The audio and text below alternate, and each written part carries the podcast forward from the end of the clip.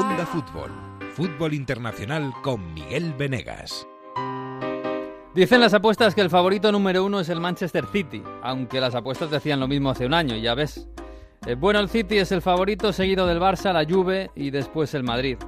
Esta es la jerarquía, la escala de poder del fútbol en Europa. El Liverpool, que es el campeón, aparece un poquito más abajo. Y después ya que si Bayern, Atleti, París, Tottenham. El balón echa a andar y los que mueven el dinero eligen equipo. Quedan nueve meses para tener nuevo campeón y en ese camino los veremos ir cayendo a todos, a todos menos a uno, porque casi todos van a perder. Y en ese camino también veremos al Lille con su gran hinchada del norte, al Atalanta con su diosa, con su calcho diverso, al Shakhtar regateando a la guerra, al Estrella Roja con su tanque en la puerta y su túnel en el infierno, al Slavia de Praga y al Brujas, que son los que más merecen una visita romántica, al Leverkusen de Havers, al Dortmund de Jadon Sancho, al Inter del Antonio Contismo. En Onda Fútbol somos más de la trama que del desenlace y somos muy de la Champions. Así que bienvenida sea la vieja Copa de Europa. Bienvenidos al episodio 5 porque esto es puro fútbol y casi nunca termina en gol. En Onda Cero. A ver cómo termina, casi nunca termina en gol, casi nunca termina en gol, casi nunca termina en gol. El Messi hasta el fondo, casi nunca termina en gol. ¡Gol! Onda Fútbol. Fútbol Internacional con Miguel Venegas. Palla all'area di rigore, si gira Cassano, magico movimento, Balotelli, rete! Rete! David Villa darting through the middle. He's got it between the two, and he's won the game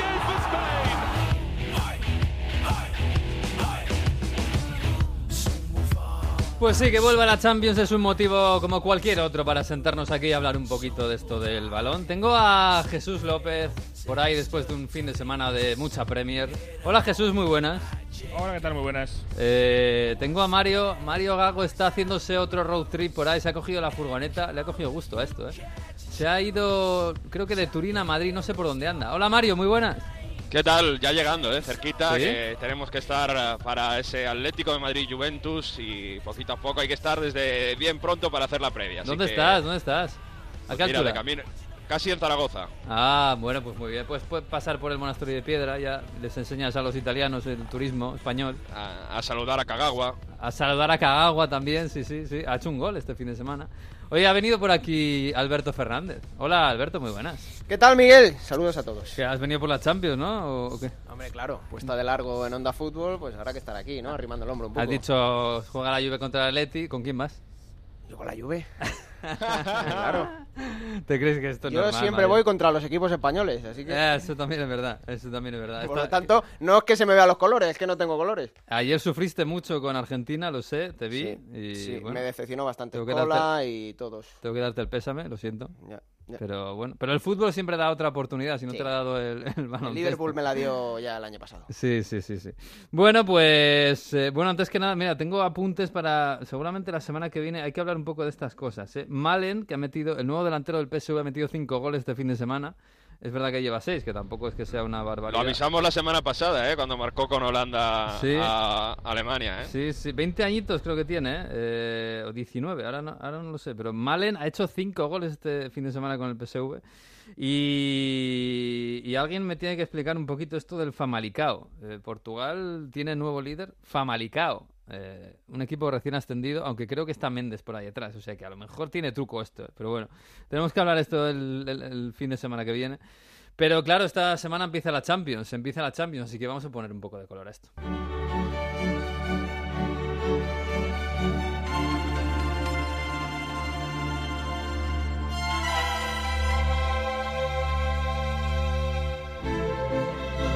Pues esta música a mí se me hace raro por aquí por septiembre. Esto me recuerda más a abril, mayo, cuando está jugándose todo como si fuera el fin del mundo. Pero empieza la Champions, empieza la Champions. No sé si hay ambiente de, de Champions especial por ahí por Inglaterra. Esto de que el Liverpool es el campeón, el City el favorito. No, están las cosas como están las cosas en la liga y ya está.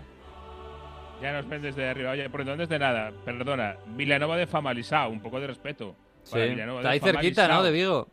Hombre, claro, y, pero Famalisao, Sao, Sao. Famalisao. Ah, vale, vale, me lo Claro. apunto. Yo esto, Pero vale. Está con el colacao del desayuno. Famalisao, vale, vale, vale. Qué grandes francesiñas hacen por ahí, hombre. sí, sí, hay, hay españoles por ahí, está la- fama- que es muy pequeñito, ¿no? Es una como una Sí, barriada de pequeñito. Braga o algo así.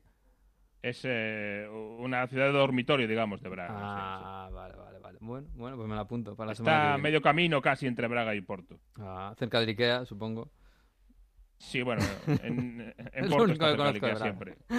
Bueno, oye, la Champions, ¿qué, qué pasa? Oye, a mí me sorprende que el Liverpool no sea, no sea uno de los favoritos. la- Lo que pasa es que las apuestas ya sabemos cómo son, ¿no?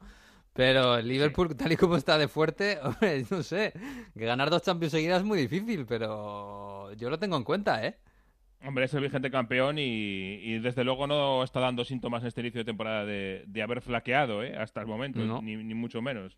Así que obviamente Liverpool tiene que ser uno de los grandes favoritos y, y yo creo que si analizas hoy en día, al margen de quién ganó y quién perdió el año pasado, si analizas hoy en día un poco los equipos que hay, yo creo que Liverpool está en el primer escalón sin duda ¿eh?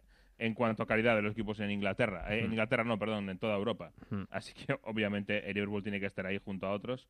Eh, como el que más, desde luego. Eh, yo creo que el equipo de Jürgen Klopp, que ya empezó a hacer pequeñas variaciones, eh, aunque él lo niegue, el otro día hizo más o menos un cambio por línea, eh, pensando seguramente en que el calendario se empieza a apretar ya.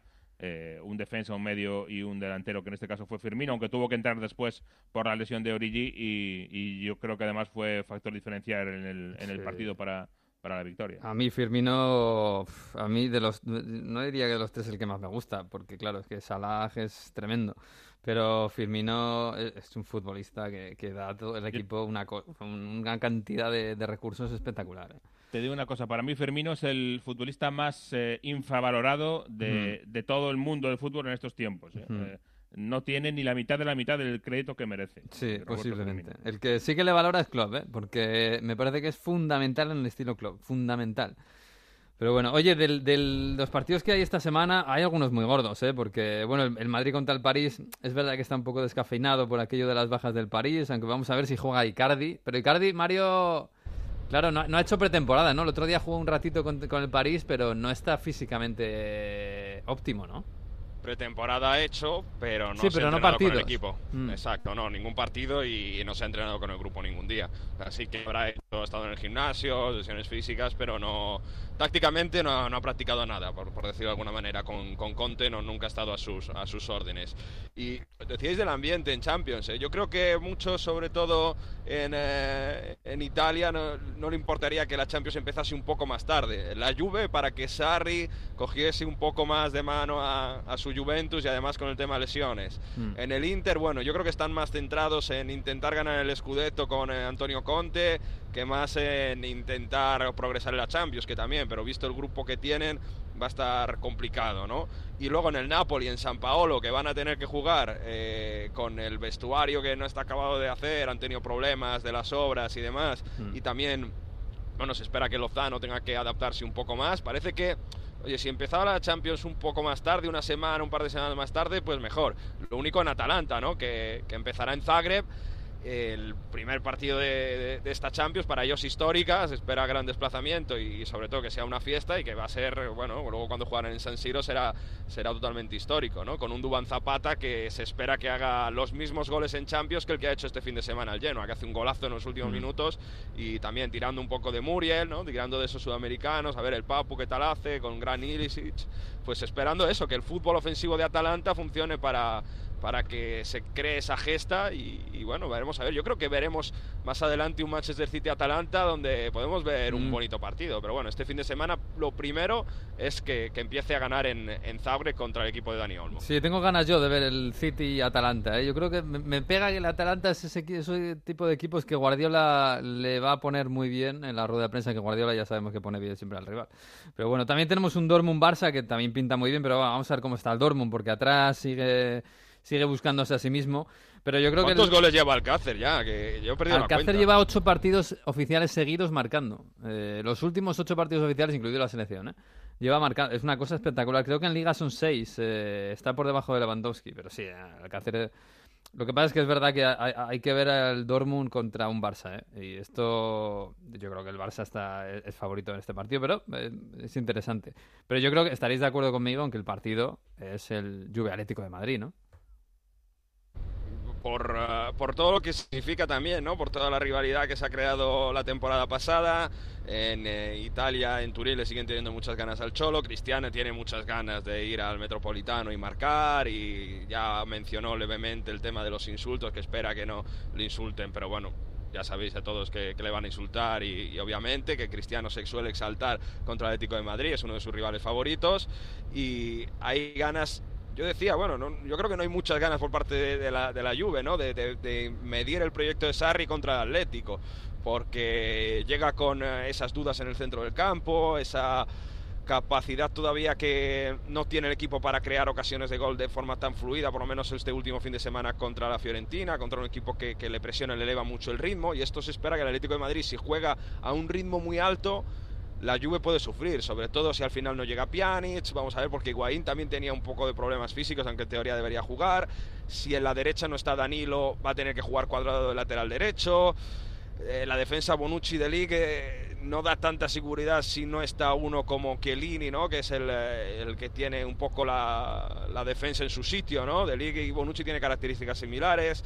Vamos a ver, porque como decía, ¿no? yo creo que la Juve se, se espera que, que, puede estar al rival al, al, nivel de un Atlético de Madrid, que es verdad que ha perdido este fin de semana en Liga, pero eh, parece un proyecto mucho más hecho respecto a una Juve totalmente renovada y que el sarrismo tiene que llegar todavía a la Juventus, por decirlo de alguna manera. Alberto, tú has visto a los dos en las últimas semanas. Yo, mira, yo voy tomando nota. No, no, no, está ninguno de los dos especialmente bien, tampoco especialmente mal, ¿eh? No, yo lo del sarrismo lo veo. ¿Puerta grande o enfermería? O sea, tengo muchas dudas de que Sarri acabe la temporada con la Juve. Fíjate lo que digo.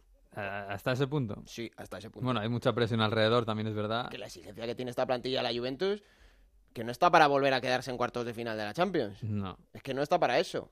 Y luego, eh, sobre el Liverpool, ya has dicho, no, es que este año no se plantea como uno, uno, de los grandes favoritos después de ser el campeón. Pero es que hace un año, habiendo llegado a la final, la perdió contra el Real Madrid, sí. pero cómo llegó de bien a la final la actuación del Liverpool en Champions nadie le tenía en cuenta tampoco. Nadie, Por lo nadie, tanto, nadie. se vuelve a repetir la misma historia y aún siendo campeón. Y del Barça Dortmund, te has olvidado un detalle. Jadon Sancho. Sí, sí, no, Jadon Sancho es Cuatro asistencias en la Bundesliga lleva, ¿eh? Yo que no sí... es solo Paco Alcácer, que es que este también está marcando las diferencias ya. No, no, y desde que ha debutado como profesional es el jugador de Europa que más, ha, que más ha participado en goles. Eh, lo de Jadon, yo siempre digo que este Dortmund, esta temporada, es una ventana de oportunidad porque no ha vendido a Jadon Sancho. Y, y, y, a lo mejor el año que viene no está en la misma situación y, tiene, y no tiene ayuda en Sancho. Pero bueno, claro. aún así creo que le falta un poquito ¿eh? para poder estar entre los super grandes. ¿eh? Y lo de Liverpool, mira, lo de las apuestas, yo siempre recuerdo, hace dos años, Madrid y Paris Saint Germain en el sorteo de octavos, las apuestas daban al Paris Saint Germain como campeón de la, de la Champions y cayó en esa eliminatoria de octavos, con lo cual las apuestas son apuestas y el fútbol afortunadamente a ver, es otra cosa. La Champions es la competición de las estrellas y, y, es lógico que al final tengamos tendencia a poner como favoritos a los equipos que más estrellas aglutinan, a las grandes superplantillas. Eh, Barça, eh, Manchester City, Paris Saint Germain, Real Madrid, la Juventus. Sí, pero el París ya se ha caído de ahí, ¿eh? Bueno, bueno, por favor, ¿no? ya, ya. si no tiene Paris Saint-Germain superestrella como para poder considerarle pues, un candidato a ganar la Champions. Pero ya se ha caído de las apuestas, ya no está. Ya, pero yo, yo, hablo de la, te la, tendencia que hay en el aficionado medio. Mm. ¿Quién coloca a, al final de esta competición que es la Champions? La Champions en la competición de las estrellas. Sí. El Liverpool, aunque sea el campeón y tenga una tripleta atacante increíble, tenga el mejor central del mundo ahora mismo y futurible balón de oro como es Van Dijk Oye, no tiene tampoco tantos nombres que la gente pueda asimilar como superestrellas. Por eso digo que la Champions es una competición que falsea eso. Sí, no tiene sí. en cuenta los equipos. Oye, voy a pedir un pronóstico así general, muy general, muy de guardármelo para cuando llegue mayo y que hagamos el ridículo. Pero, oye, quería preguntarte, Mario, por los lesionados de la Juve. Porque, claro, es que, es que yo no sé, claro, tendrá que ver que estamos en septiembre, ¿no? Pero en el partido de este fin de semana cayeron tres por lesiones musculares. Eh, sobre todo dos que, que, preocuparán mucho. Yo imagino que por, por, lo que vi cómo salía Douglas Costa, yo lo descartaría. Sí, eh, Pjanic también era muscular, aunque no sé si era un poco más leve. No le vi cojear tan ostensiblemente. Y luego Danilo, que tenía calambres en el minuto cincuenta y pico. Calambres. Bueno, hay que decir que preocupa ¿eh? el tema físico. Hay que además sumar la lesión de Chiellini, que bueno, eso ha sido algo en un Sí, entrenamiento, pero es también una es una lesión. El tema de Desilio, que se lesionó contra el Napoli. Son demasiadas lesiones, ¿eh? sobre todo para un inicio de temporada. Es verdad que Pjanic venía con un golpe de las selecciones, de jugar con Bosnia, y parece que esa lesión muscular, entre comillas, está relacionada con ese golpe y al partido contra el Atlético de Madrid. Tema de Danilo también podría llegar. Uf, estamos perdiendo a Mario, que está por ahí por la carretera. Eh, bueno, También, eh, sí, bueno, tenía- que, tenía Pjanic, un- que Pjanic es duda y Danilo también es duda, ¿no? sí, exacto. Mm. Y Higuaín duda también. Eh, el que no va a estar seguro es Douglas Costa. Douglas Costa. Bueno, eh, si no juega Douglas Costa, bueno, quizás es el que menos problema hay, ¿no? El otro día entró Bernardeschi, podría entrar eh, también Dybala, que no jugó nada. Eh, no, no sé, supongo que Bernardeschi, ¿no? En teoría el favorito es Bernardeschi, que se espera mucho más este año en la Juventus. Si no, obviamente sí que tiene ahí eh, alternativa, como, como dices tú, ¿no? Dybala el otro día contra la Fiorentina no jugó, pero porque los cambios fueron forzados. En teoría, la idea de Sarri es volverle a meter en el proyecto y que intente crear, pues no sé si delan- detrás de Cristiano Ronaldo y de Higuaín, pero o de falso 9 como ha jugado en otras veces, pero bueno, lo que se espera en la Juventus es que el centro del campo funcione mucho más, porque hasta ahora hemos visto un Pjanic, Matuidi y Kedira que no están siendo determinantes a la hora de sumarse al ataque. Se espera que Ramsey, que ya volvió a la convocatoria el otro día, que Rabiot empiecen a jugar y si no está Pjanic jugará Bentancur en la posición de reyista, ¿no? Pero se espera que aporte un nuevo más, frescura a ese centro del campo y haya pues más velocidad, más opciones de llegar desde segunda línea y eso es lo que parece que faltó sobre todo en Florencia porque no llegaron balones a Cristiano Ronaldo eh, y, a, y ¿no? Entonces se espera a ver si, si, si Sarri realiza un poco rotaciones en esa línea porque hasta ahora no, no las está realizando. Prácticamente han jugado los mismos en las tres primeras jornadas de campeonato. Sí, es que es raro que se hayan gastado la pasta en el salario, porque han salido gratis en Rabiot y, y Ramsey y que no jueguen nada, absolutamente 7 nada. millones cobran cada uno. 7 kilos cada uno, es que, que no, es, no es nada, no es ninguna tontería. O sea que si no juega Pjanic entrará Bentancur, como entró contra la Fiorentina este fin de semana, eh, que es un problema, ¿eh? porque Pjanic es el metrónomo de este equipo.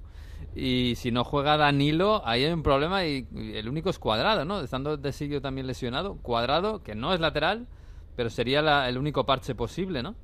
No tiene otra alternativa, jugar con cuadrado de lateral derecho y, y es que la izquierda también no tiene más que Alexandro, como se lesiona Alexandro, ahí está corta, corta la plantilla de la Juventus, así que Mm. luego hablaremos de Sarri un poco más porque le han dado muchos palos, el primer empate, ¿eh? fíjate que no ha perdido todavía. Y se nos corta otra vez Mario. Bueno, bueno, pues eh, yo me imagino a Joao Félix entrando por la banda izquierda para sacar petróleo de la espalda de, de Cuadrado. ¿eh? que- Tampoco estuvo muy bien Joao Félix el otro día. ¿eh? Bueno, pero cambió una- Simeone precisamente pensando en este partido de la Juve. Claro, pero es que Joao Félix tiene 19 años, ¿eh? hay que tener paciencia, no siempre va a, hacer- va a levantar el, el público del, del Wanda, el Metropolitano. Eh, Jesús, em, el Chelsea-Valencia, claro, es un partido que suena gigante porque son dos finalistas, bueno, un campeón y un finalista de Champions, pero claro, llegan los dos, eh, el Valencia llega como llega, o sea, fatal, por los- sus problemas eh, institucionales.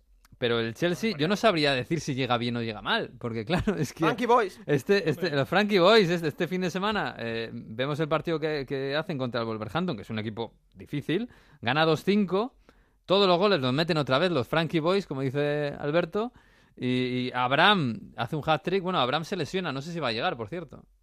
Sí, estamos pendientes de, de ver qué es lo que dice el club oficialmente. Pero, hombre, yo creo que el Chelsea llega en el mejor momento de, de esta temporada, por lo menos en el que ha tenido.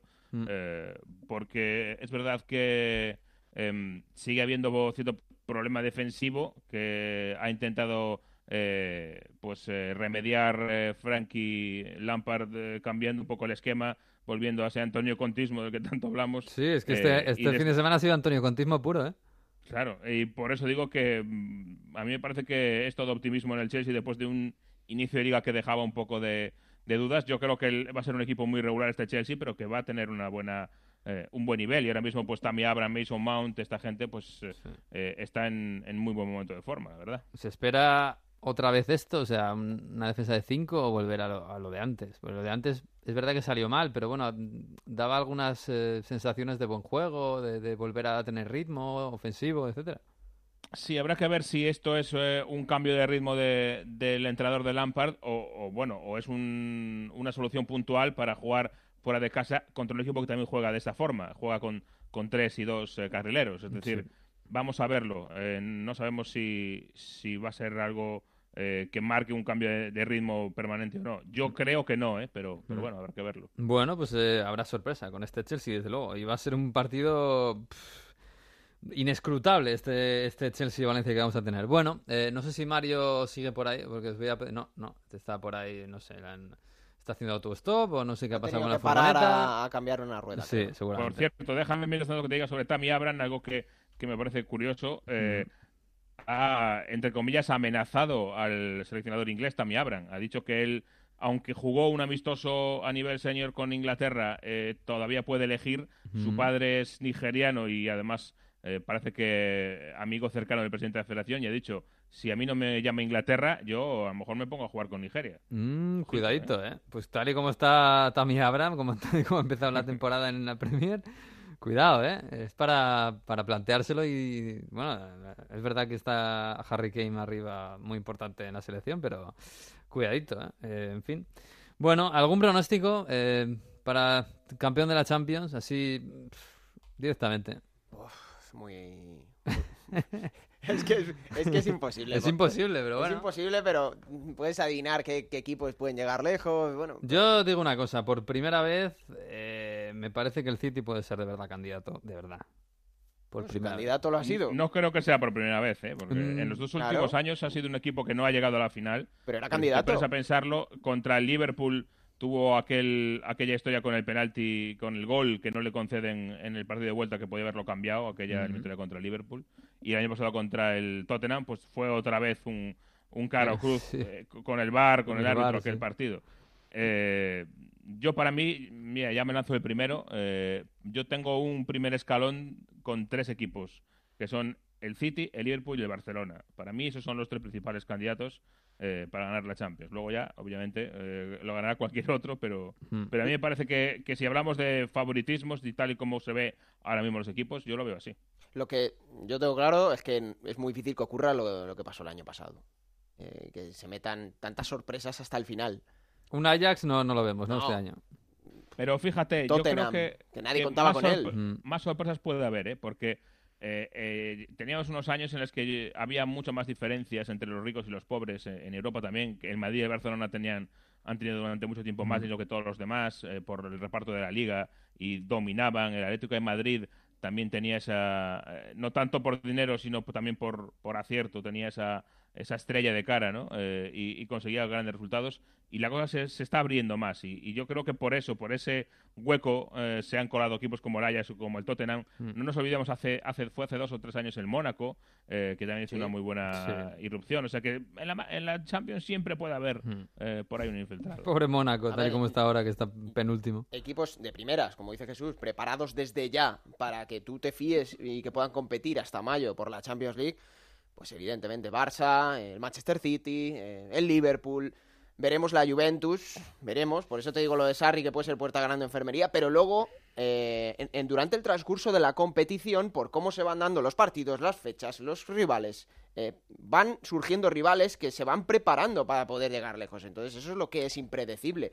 Mm. Eh, imagínate, me pongo un ejemplo, que el Napoli pasa de ronda, le toca un cruce bueno, luego tiene la machada en cuartos y se mete en semis pues ya, ya podría ser un equipo preparado para poder dar una sorpresa. Sí puede pasar, sí puede pasar, desde luego. Ahora mismo, equipos que eh, están preparados para poder ser una gran sorpresa. Inter. Nadie sabe lo que va a pasar con el Antonio Contismo. El Lyon tiene un muy buen equipo. Ha empezado bien la temporada y ahora está en un pequeño bache. Bueno, el Ajax vuelve a ser lo mismo. El Leipzig tiene un equipo muy bueno y es líder ahora mismo de la Bundesliga. El Atleti. El Dortmund con Jadon Sancho, que, voy a decir, este año, bueno, ha reforzado un poquito la defensa a lo mejor. El Napoli con un Fabian Ruiz que está creciendo. Eh, el Tottenham no hemos hablado.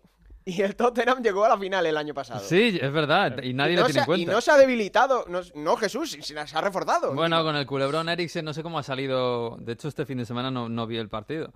De momento sigue Eriksen. Vamos a ver qué pasa en enero. Pero eh, a lo mejor también no te extrañe de que dentro de un mes, igual como, como que Eriksen se puede ir en enero, que dentro de un mes eh, diga, oye, que le hemos renovado, le hemos al final dado todo este dinero y, y Eriksen se ha casado a esperar por el Madrid y por Zidane y, y ha renovado. No sabemos, pero desde luego que es un equipo que el año pasado no se había reforzado y este año, después de un verano muy difícil, eh, yo creo que ha salido mejor y además es un equipo que normalmente suele ir de menos a más, el Tottenham. O sea que por ahí, pues eh, igual que tuvo la opción el año pasado, puede volver este año. Sí.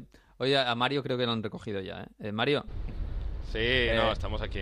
aquí se, se va, se viene la cobertura. eh, dame un, un favorito para la Champions, anda. El Manchester City lo habéis dicho ya, ¿no? Sí, bueno, hemos dicho los que, los que vas a decir lo hemos dicho ya.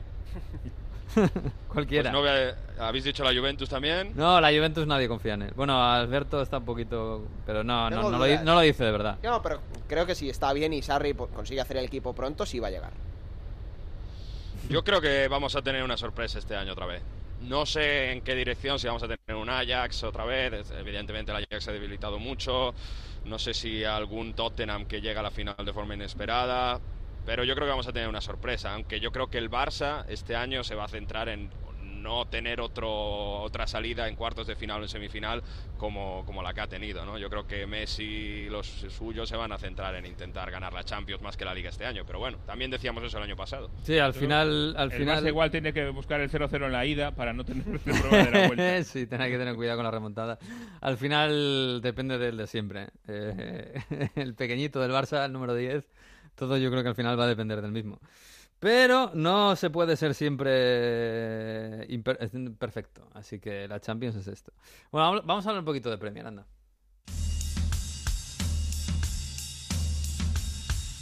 Maybe.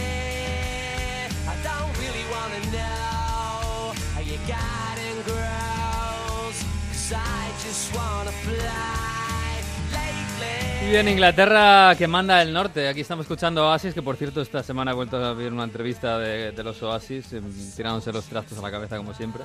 Dice Liam que él siempre querrá a Noel, aunque Noel no le quiera a él. Estas cosas, Jesús. Pero bueno, en Inglaterra manda, no Manchester, sino manda Liverpool. Están a cinco puntos del, del City, ¿no? Esto, hombre, que son cinco puntos, pero esto en una liga en la que casi llegan a 100 puntos es una ventaja, ¿eh? Es ya, es ya una, una ventajita eh, en una liga que se eh, el año pasado se decidió por un solo punto de, de diferencia. Sí. Esta es eh, en la era Premier League la mayor diferencia que hay entre el primero y el segundo después de cinco jornadas disputadas. Eh, Liverpool lleva el pleno y el City se había dejado dos puntos en aquel partido ante el Tottenham con aquel, aquella decisión un poco rara del VAR y del árbitro y ahora se ha dejado otros tres puntos. Para mí, aunque haya tenido momentos de agobio, para mí un partidazo del Norwich y, y yo no le quito ni un ápice de mérito al equipo eh, de Daniel Farke. ¿eh? Eh, recién ascendido Norwich. ¿Hasta qué, punto. ¿Hasta qué punto hay fenómeno Puki en Inglaterra? Pues está empezando a verlo, sí, la verdad, porque... Hay que buscar una canción, ¿no? ¿No tienen- ¿No tienen canción de Puki? Sí, algo, algo tendrán que buscar en. Norwich. sí. Que yo sepa, creo que todavía no tienen nada, pero estarán trabajando en ello seguro. Porque la verdad es que es tremendo y, y en el partido de ayer también, eh, buen día, el sábado, perdón. Sí, eh, verdad. En mi buen día eh, estuvo muy bien eh, defensivamente. Y hay que decirlo además que es que el Norwich llegaba, es un recién ascendido que llegaba al partido con muchas dudas porque tenía una plaga de lesiones tremenda. El Norwich tuvo en el partido dos porteros en el banquillo. Primero, porque no sabía muy bien si el portero titular iba a poder jugar o no hasta última hora, y entonces, por si acaso, se llevó a, lo- a los dos porteros suplentes y porque tampoco tenían tantos jugadores. Es decir, eh, un equipo con dos porteros en el banquillo contra el Manchester City, que sacaba allí a estrellas del banquillo como si no hubiera un mañana. De repente sale Kevin De Bruyne del banquillo. es decir, salen Majares, eh, en fin. Eh, fíjate la Esto de. Kevin De Bruyne en el banquillo era por la Champions, ¿no? A mí, a mí me fastidió la Fantasy, pero vamos, yo no, no- lo Eh, incomprensible. Bueno, Guardiola antes del partido dijo que era mira Modric que está lesionado y entonces hay que tener cuidado con estas cosas. Eh, yo no sé hasta qué punto, yo entiendo que es más por el tema de, sí, como dices, de ir rotando un poco porque tiene mucho, muchísimo Sí. eh, el City. Eh, estaba Bernardo Silva jugando por la derecha, luego eh, para mí Guardiola se equivocó un poco, eh, es fácil decirlo ahora después, después del partido, por supuesto, eh, porque recurrió a eso que a veces los entrenadores caen en ello, que es la ensalada de delanteros.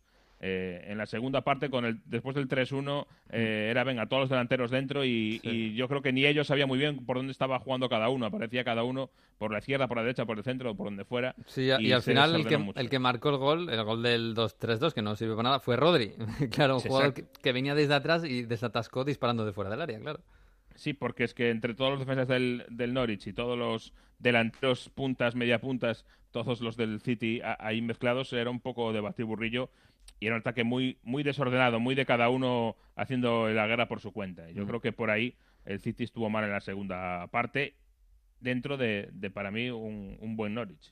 Bueno, eh, yo no sé si. Claro, está- son cinco puntos. Eh, en una liga que el año pasado se, se- se decidió por un punto.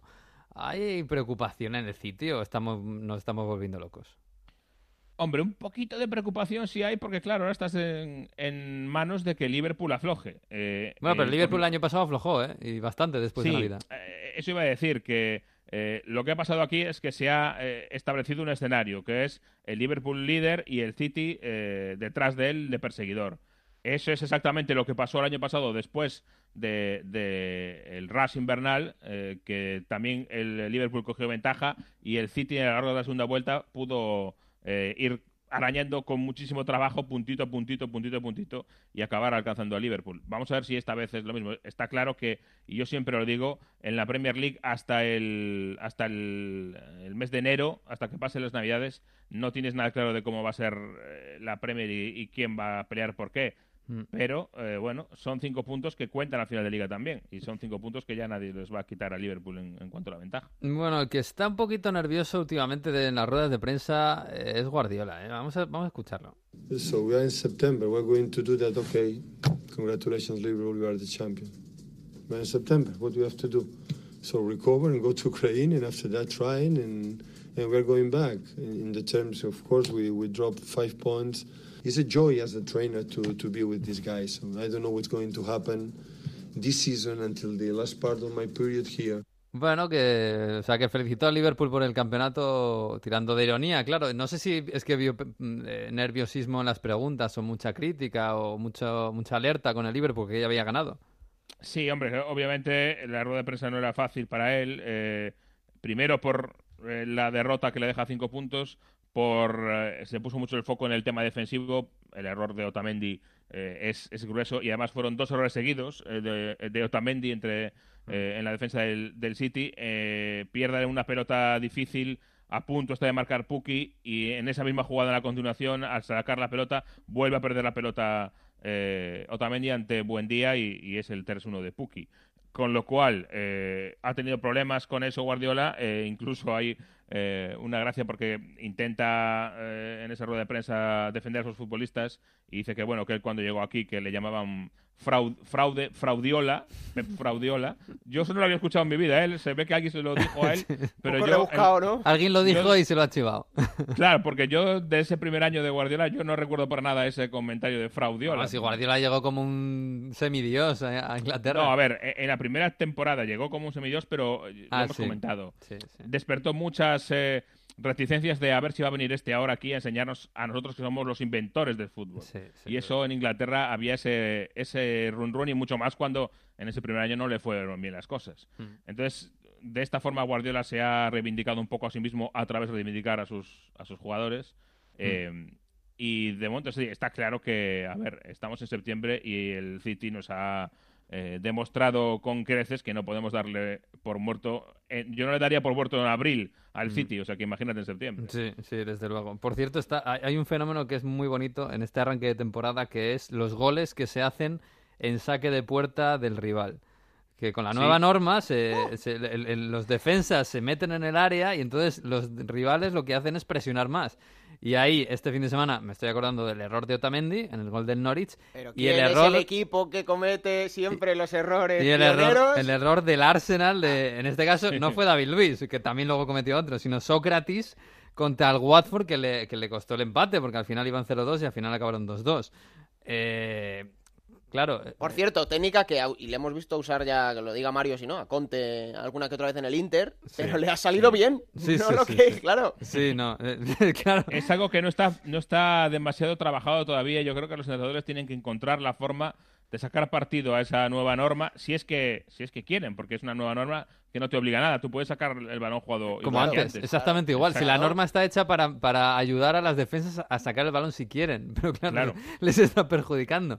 Sí, que no por están cierto, encontrando la forma, desde luego. que Sócrates, pues, bueno, que, que- que- que también luego eh, cometió un error tremendo David Luis, pero Sócrates perdió en- eh, pidió perdón en las redes sociales diciendo que se sentía responsable de, de ese pinchazo contra el Watford.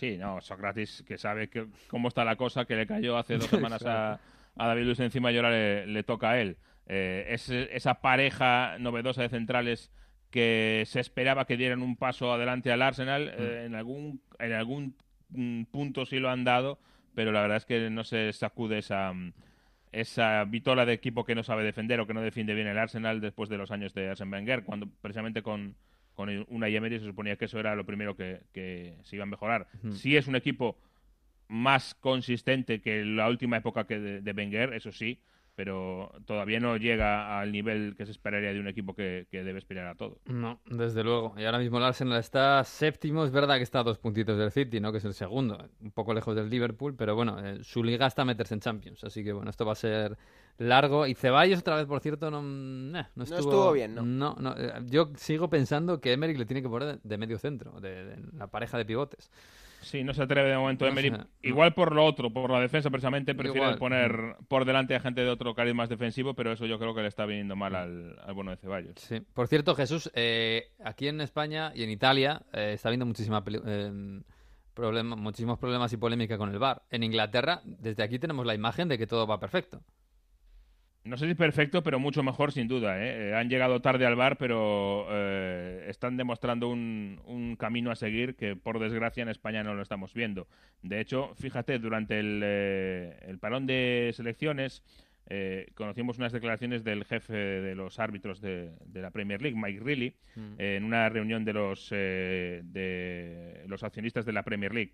Y hacía un análisis para mí muy revelador. Eh, siempre lo decimos, la Premier League ha puesto eh, lo que ellos dicen una high bar, es decir, un criterio muy alto en cuanto que para que el bar entre a cambiar la decisión de un, de un árbitro de, campo, tiene que estar muy claro, tiene que haber una claridad enorme de que una decisión es errónea para que el VAR entre. Y eso es la norma, eh, el- la razón de ser del VAR en la Premier League. Ponía como ejemplo, por ejemplo, Mike Reilly eh, y daba números. Eh, de hecho, ha nombrado las cuatro jugadas en las que ellos creen que debería haber entrado el, el VAR y no entró. Eh, cuatro jugadas en lo que va de, de Premier League hasta el parón. Fueron en total 227 incidentes analizados.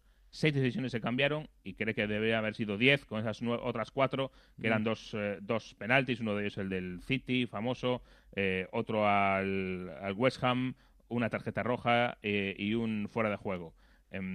Pero yo creo que la reflexión aquí es que fíjate que ellos pecan por defecto, no por exceso. Sí. Es decir, no, no, hemos dicho que no hay que entrar salvo que sea muy claro, que tiene mucho peso la decisión primera que toma el árbitro en el, en el terreno de juego, que es el que arbitra, y solo, que eso es lo que yo creo que en España hemos perdido de vista. eh, el VAR, eh, su primera norma es solo en caso de errores graves y eh, manifiestos. Y eso es lo que yo creo que en España nos hemos desviado y entramos en todo a ver el VAR. Y no es volver a arbitrar, es eh, eh, darle una oportunidad al árbitro de ayudarle en errores graves para que no los cometa, en, en cosas muy, muy específicas. Y por ahí va la diferencia de, de filosofía de la Premier League en, en la Premier League, de la, del VAR, perdón, en la Premier League, que yo creo que ese es el... Si hay que copiar algo de la Premier League hoy en día, para mí es eso. Sí. Eh, y eso y que no es acaban de empezar, ¿eh?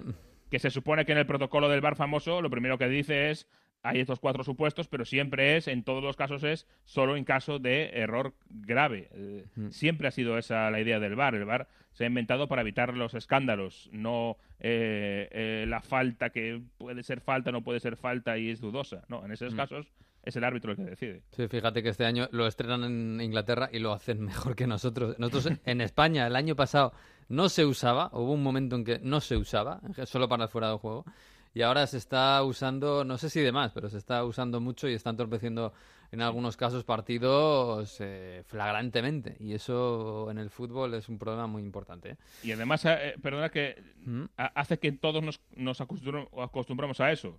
Y cuando el VAR entra en todas las divisiones pequeñitas en un partido, Mm. al siguiente partido vamos a pedirle que, que haga el mismo criterio y que vuelva a entrar en las mismas. Y cuando no entra en una jugada dudosa decimos, ¿y por qué no entró el VAR hoy y el otro día sí? Mm. Y entonces se crea una, un círculo vicioso que es muy, muy pernicioso para mí. Eh, deberían poner una norma clara desde el principio y decir, pues desde este punto, desde cuando sea, la semana, el año que viene o la semana que viene, cuando quieran, eh, este es el criterio y vamos a seguirlo siempre. Obviamente tiene que ser consistente, porque si no, Sí. la hemos apañado. No lo veo, ¿eh? Va a ser complicado. va a ser complicado. Oye, em, vamos a hablar un poco. Creo que Mario ya la- en algún punto de la A2 ya ha tomado tierra. Eh, vamos a hablar un poco de Italia, venga. Batte Totti, cucchiaio, rete, Romezzo. Stava quasi il capendolo Andanovic perché non era fuori. J-Ax, quando vedi che sei solo a sto mondo. Pallone per Rise in area di rigore. Rise il cross, Totti, rete, rete, Totti. La Roma è ancora in vantaggio. Incredibile. Quando crollano quei sogni campioni. Hola, soy Tomás Rincón, centrocampista del Torino y estás escuchando Onda Fútbol. Il sorriso col suo ghigno peggiore. Noi. Qué grande Tomás Rincón, ¿eh? oyente de Onda Fútbol, allí desde Torino junto a Mario. Bueno, Mario ahora que está por algún sitio de España. Hola, eh, Mario, em, estás por ahí otra vez, ¿verdad?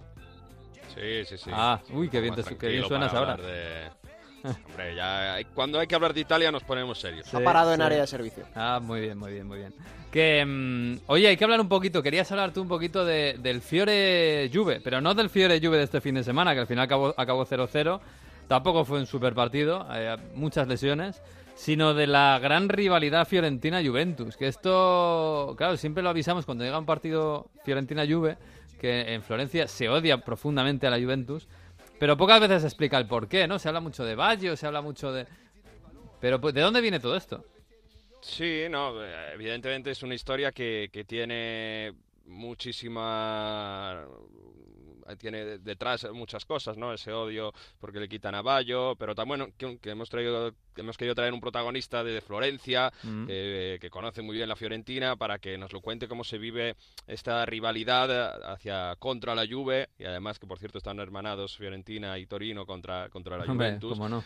Para contra el, contra el rival del norte poderoso para explicar un poco por qué este, este odio, ¿no? Normalmente la Fiorentina, esos partidos Fiore-Juve, el estadio muestra sus mejores galas, vimos una coreografía prácticamente de toda la curva Fiesole, con eh, parte de la tribuna también coloreada y, querer demostrar que la Fiore quiere volver a ser importante con el proyecto de Comiso y, y enfrentarse a la Juve y demostrar que se puede ganar al gran rival a pesar de que le quitan jugadores importantes, lo siguen haciendo como Bernardeschi, querían quitarles a Chiesa por ahora se ha quedado en Florencia. Mm, bueno, pues a pesar de todo eso, quieren tener ese, ese motivo de orgullo que una ciudad que, que no es tampoco tan tan grande como, como Florencia quiere tener su sitio en la Serie A y puede con la todopoderosa Juventus y bueno, pues eso, explicarnos esa rivalidad que, que tienen con, con el equipo bianconero y por eso hemos invi- invitado a Giacomo Giacobelis. Pues ya como muy buenas, ¿cómo estás?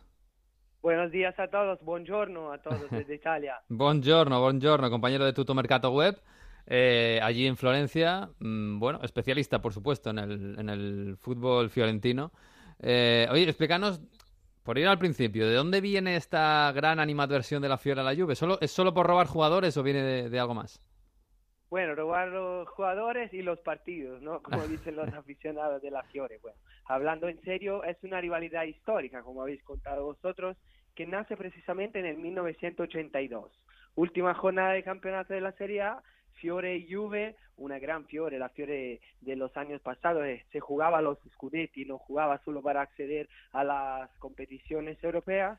Última jornada de campeonato, la Juve gana, la Fiore está ganando y le anulan un, eh, un gol eh, que parecía regular contra el Cagliari y por eso ahí la Juve gana el Scudetto en la última jornada y a partir de esa fecha la, la afición de la, de la Fiorentina empieza a cantarle a los aficionados eh, bianconeri, los de la Juve, mejor eh, segundos que ladrones, ¿no? Porque le habían anulado un gol que parecía muy regular, por una falta de mano de Bertoni, el argentino, hubo un lío muy grande en esa época y la- las críticas, las polémicas continuaron a partir de esa fecha siempre en cada partido, en cada Fiorentina Juve. Es un, un superclásico del fútbol italiano, pero eh, es considerado un superclásico sobre todo en Florencia. Para los de la Juve no, no es tanto, no es un partido tan esperado. eh, el partido contra el Torino obviamente es un partido que tiene mucha más importancia y mucha más historia por detrás. Es- Pero sí, la, la fecha es esta, del 1982, Ajá. última jornada del campeonato, la Juve gana el Scudetto, la Fiore está a punto de ganarlo y le anulan un gol que parece regular y por eso empieza todo, ¿no? Ah, después, claro, años después llegó el, el fichaje que fue muy sonoro, ¿no? De, de- de Roberto Baggio por la Juventus, venía de la Fiorentina.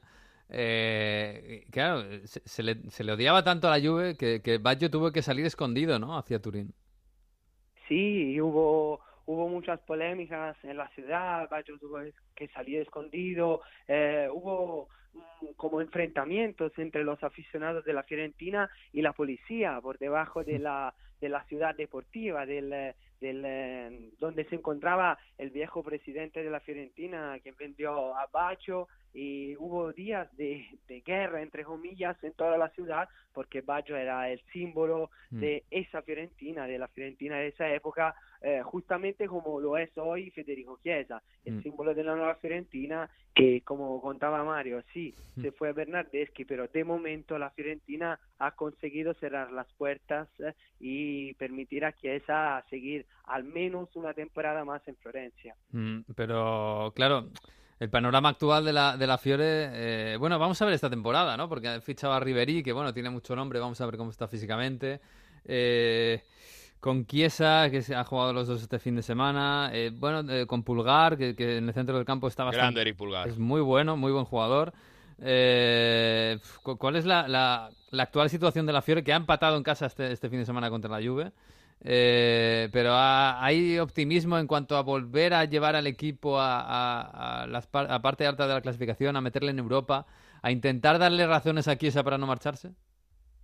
Sí, es una temporada cero para la Fiore. Eh, el, nuevo presidente de la Fiore, como decimos, como decimos aquí en Florencia, hizo todo lo que no hicieron los de la Valle, los hermanos de la Valle, los viejos dueños del club, eh, en un par de meses. Y en un par de meses consiguió acercar de nuevo a toda la ciudad, a toda la afición al equipo. Ahora hay un, eh, un equipo único, podemos decir así, entre la gente de Florencia, lo habéis visto, ¿no? Con la coreografía maravillosa que hicieron contra la Juve y el mismo, el mismo equipo, los mismos jugadores.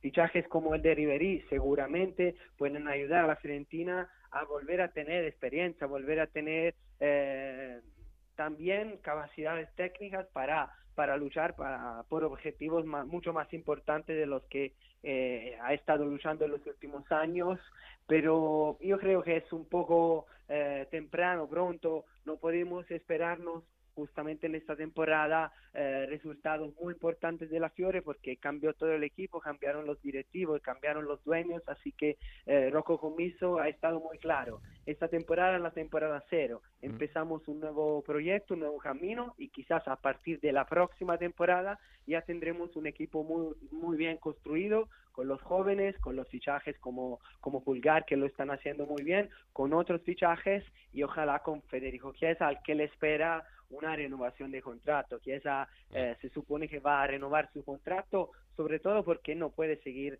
eh, cobrando eh, el millón y pico que cobra ahora. Chiesa es un jugador que se, mu- se merece por sus calidades acercarse a cuanto más posible a Ribery, que cobra 4 millones más bonus eh, y que esa va en esa dirección, serían 3, 3,5 millones, lo máximo que esa Fiorentina podría, podría ofrecer. Así que esa es, la temporada en la que la Fiorentina empieza una nueva aventura en el fútbol. Las esperanzas, las expectativas son muy importantes, muy altas, hay que considerar los datos. En concreto, eh, la Fiorentina acaba de hacer de superar su récord de abonos en los últimos 15 años, si no me equivoco, así que eso eh, muestra bien ¿no? el, gran, eh, el gran apoyo que la afición viola quiere dar al equipo este año y seguramente la llegada de Rocco Comiso ayudó Eh, mucho, precisamente, porque- Precisamente sobre Comiso quería preguntarte, ya como por, el- por el tema de cómo ha caído en la ciudad, ¿no? Porque el presidente americano, italoamericano, es un poco personaje, como tiene esa forma de hablar, ha llevado a la Fiorentina, lo ha llevado a, a- a la Gran Manzana, ¿no? Con esa publicidad, ¿no? A Broadway le ha puesto publicidad en la televisión americana, es un poco personaje, pero bueno, la gente cree en Comiso y sobre todo también cree en Montella a pesar de que lleva 11 partidos en su segunda etapa de Serie A y todavía no ha ganado ninguno, solo dos empates, 11, 9 derrotas y dos empates. En Comiso sí, sin duda. En Montella parcialmente, porque como dices tú, lleva mucho tiempo sin ganar, pero es verdad que la mejor Fiorentina en esa última época la hemos visto precisamente con Montella entrenador, la Fiorentina Mm. que llegó a, a jugar en la, en la Europa League contra el Sevilla, ese doble partido que fue la, la fin, ¿no? El fin de, de, la, de la gran temporada, de la gran aventura que había hecho la Fiorentina de Montella, la, la Fiorentina de Jovetic, de Ljajic, de jugadores muy buenos que precisamente con Montella entrenador consiguieron sacar todo su potencial. La, la Fiorentina de Montella ha sido estudiada en toda Europa porque jugaba uno de los mejores fútbol de, de, de todo el mundo, de toda Europa. Así que eh, la Fiorentina y su afición saben bien que Montella eh, solo ha tenido un poco de mala suerte, ha tenido la mala suerte de llegar a entrenar un equipo desde la pasada temporada que ya no tenía alguna ambición, que ya eh, después de la eliminación de la Copa Italia, que era el único objetivo que se le quedaba a la Fiorentina en la pasada temporada, ya no tenía nada a, por qué luchar. Y por eso la Fiorentina arriesgó bajar a segunda y consiguió eh, conquistar ¿no? la, la permanencia en la Serie A solamente en la última jornada. Ahora ha empezado un proyecto nuevo y yo creo que Montella se merece mucho más tiempo y al menos otros cinco o seis partidos para intentar trabajar con su equipo nuevo, ¿no? Y Tiene no que volver Borja Valero a Florencia, ¿eh? Tiene que volver Borja Valero, Eh, Borja Valero a Florencia. Inter, ¿eh? No Por mal, eso, ¿eh? que ese- hay que vuelva esa Florentina que decía, que decía Sí, Jacobo. sí, señor. Pues necesitamos una gran Fiorentina para una preciosa ciudad que es Florencia, sí, señor. Oye, ya como que, que fantástico. eh, no- Nos quedamos sin tiempo, pero estaríamos hablando, estaríamos hablando todo el día. Eh, te mando un abrazo, ¿vale? Muchas gracias. Gracias, Cuando queráis a disposición. Un abrazo. Chao, chao, chao. Bueno, Mario, eh, del fin de semana, eh, bueno, empate otra vez de, la Juve y otra vez victoria del Inter. Yo mm, vi el partido del Inter para mi desgracia porque fue horrible. Eh, marcó Sensi de cabeza, Sensi que parece ahora el nuevo Maradona del Inter, pero bueno. Y bueno, el Inter jugando como juega, pero es líder. Y está la gente loca. Pero bueno, esto es Conte, ¿no? No juega demasiado bien, pero tres victorias de tres contra rivales que tenía que hacerlo. Y la gente dice, yo prefiero ganar jugando mal que jugar bien y perder. Esto es así en Italia. El resultadismo absolutamente y con Conte ya está. Y lo que nos tiene este fin de semana es la primera guerra Sarri-Conte de la Vaya. temporada. Que esto va a estar divertido. Primero, escuchamos a Sarri. Sarri en el Napoli tenía mucha fama de quejarse de luchar contra la Juventus, que era Mm, tenía mucho poder, más dinero, etcétera. muy más jugadores, cuando jugaba pronto que hacía calor, que los horarios no le gustaban. Primer partido de la Juventus a las 3 de la tarde, en Florencia hacía calor, unos 32 grados o así. Esto es Sarri después del empate Fiorentina-Juve quejándose de jugar a las 3 de la tarde. sensazione di mancanza di brillantezza dal punto di vista fisico, ma eh, questo può succedere eh, alla prima partita fatta alle 3 di pomeriggio.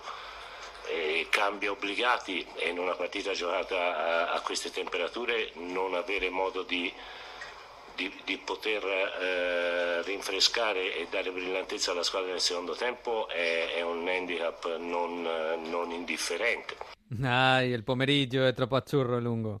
Sí, o sea, que no ha podido dar cambios porque todos los cambios fueron por lesión y entonces, bueno, que no ha podido dar fres- frescor al equipo. Por cierto, la Juve ha elegido jugar bastantes partidos de aquí a diciembre a las 3 de la tarde para tener mucho más mercado en China, es decir, tener horario, o sea que vamos a ver bastante jugar a la Juve en sábado a las 3 y a las 6 de la tarde de aquí a diciembre. Respuesta de Antonio Conte después de ganar a Udinese con el gol de Sensi de cabeza. Sarri, tienes que estar tranquilo y sereno, que ahora estás de la parte del poder. Y de- yo no digo nada porque si no, mejor no hablo del balance económico porque si no, nos perdemos. Esto es Antonio Conte. Se ríe. Cioè io non, non mi voglio mettere a, a dire niente perché sennò dovremmo tirare fuori i bilanci e stati patrimoniali. e Oggi diciamo che eh, qualcuno deve stare tranquillo e sereno perché sta dalla parte forte. Ok? Qué grande es Antonio Conte. Yo no, no quiero decir nada de los rivales, pero... Ok, con ese ok final, con esa risa, somos muy de esas conferencias de, de esas ruedas de prensa de. Antonio Conte. Debutó Alexis en el Inter, aunque tuvo una opción de hacer gol, no, no pudo marcar. Por cierto, a De Paul le expulsaron después de un manotazo, olía a Candreva, que un tortazo, una cosa No, muy pero no se vio. No. Es que, con, es que teniendo VAR... eh, Hubo que sacar todas las cámaras porque no se vio esa imagen. Hay jugadores. Y en el resto de la jornada, buen Napoli contra una Sampdoria de Di Francesco. Venimos diciendo, ha empezado muy mal. La Sampdoria estaba intentando vender el club todo el verano, no lo ha vendido, no ha traído jugadores buenos. Di Francesco está creando un estilo de juego que no va muy bien con los jugadores que tiene. Cero puntos en, eh, en tres jornadas, está recibiendo un montón de goles, nuevos goles recibidos. Y Mertens, que hizo bastante bien, entró Llorente en el Napoli, debutó y le hizo una asistencia. Así que bueno, Fernando Llorente que se adapta bien al juego del, del Napoli. Y una historia para cerrar, bueno, además de la Roma, eh, que marcó también en, en Kitarian, se han debutado gente nueva, marcó Kluivert. O sea que la Roma por fin ganó su primera victoria contra el Sassuolo de Berardi. Berardi capo canoniere de la competición, golazo de falta. Y para cerrar, el tema del Boloña, que no estuvo Mihailovic en, eh, en Brescia para el partido Brescia-Boloña, primer partido del Brescia en casa de la temporada. Mm. Por cierto, tiene problemas con el estadio, ya lo contaremos. Eh, iba el Brescia ganando 3-1, acabó ganando 3-4 el Boloña, con por cierto fantástico Orsolini. Yo creo que podría acabar a la selección italiana. Pero no estaba Mihailovic en ese partido porque estaba en la segunda parte de sus curas de la leucemia Mm. en el hospital de Boloña. Volvió el Boloña por la noche, el equipo a la, de, de Brescia, volvieron del viaje. ¿Y qué hicieron? Se fueron al hospital donde está ingresado Mihailovic, debajo justo de donde está la habitación donde está ingresado. Y Mihailovic desde, desde, desde la habitación vio como los jugadores le dedicaban la victoria, esa gran remontada. Y Mihailovic dijo, bueno, bueno, pero tenemos que hablar muchas cosas el miércoles, que es cuando salgo, porque no se pueden recibir tres goles. Venga, todos a Joder, dormir, ¿no? Así que con carácter incluso en el hospital y esa bonita imagen en la jornada que ganó también el Milan con gol de Piontek, aunque está muy nervioso Piontek, no, no quiso ni hablar con la prensa, dice que no falló alguna ocasión, solo marcó de penalti y ya está, y en la que tenemos que censurar de nuevo cánticos racistas en ese Joder. Verona-Milan, pero es que lo peor es que el tuit, de- el, el Verona que acaba de sacar un tuit dice eh, insultos racistas a que sí o insultos a, a Donnarumma por el Napoli, es que algunos se despistado con nuestros cánticos. Esto es tuit institucional del Verona. Luego que denunciamos el racismo. y tal. Qué pena, qué pena, de verdad. Bueno, Mario, que no tenemos tiempo. Un abrazo, ¿eh? Abrazo. Jesús, que yo sé que te hemos dejado ahí escuchando a Antonio Conte, que yo sé que le echas de menos. Mm, Pero bueno. Le echo, le echo- se le echa de menos, sí, sí. Oye, la semana que viene Chelsea-Liverpool, ¿eh? Partidazo. Ahí sí que vamos a ver bien al Chelsea, a, a calibrarlo un poco bien. Es, sí que es eh, la piedra de toque, eh, el, el test enorme para, para el nuevo Chelsea de, de Frank Lampard. Vamos a ver cómo lo, cómo lo hace. Y no está mal tampoco como test para, para Liverpool, que repito, que te lle- lleva 5 de 5 y alguna vez tendrá que dejarse puntos por el camino. Vamos a ver si contra el Chelsea. Va a tener que pinchar tarde o temprano. Un abrazo, Jesús. Adiós. Chao. Eh, a Fernán, grande. Hombre, para una vez que me invitas, pues tendré sé. que decir que es un placer, ¿no? Si quieres, cuéntate algo más, pero nos quedamos sin tiempo. Un abrazo. Chao, chao. Chao, chao, chao.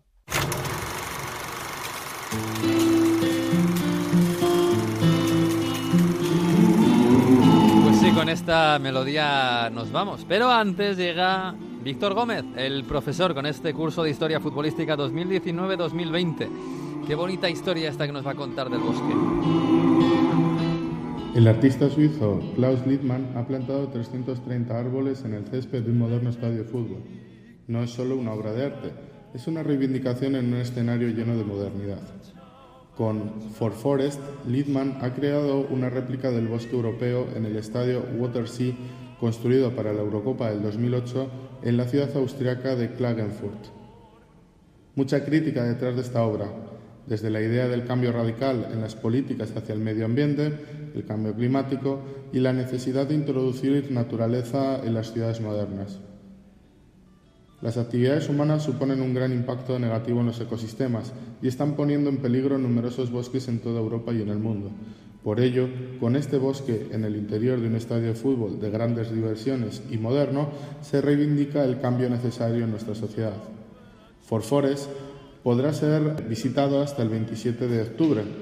Tras finalizar la exposición, los árboles serán plantados en una parcela cerca del estadio y también se construirá un pabellón de madera ecosostenible a modo de aulas educativas sobre el cambio climático y el medio ambiente. Nuevamente, el fútbol y el arte se unen para una reivindicación que nos afecta a todos. Qué bonita iniciativa ese bosque dentro de un campo de fútbol, qué bonito. Bueno, ahora sí, ahora sí nos vamos, hasta la semana que viene, ya saben, el próximo lunes a partir de la una de la tarde aproximadamente en Onda 0.es y en todas las plataformas, en todas las plataformas de Onda Fútbol. Estará el episodio número 6 de este podcast de Onda Fútbol. Hasta aquí ha llegado el 5. Disfruten de la semana, disfruten del fútbol, disfruten de la Champions y adiós.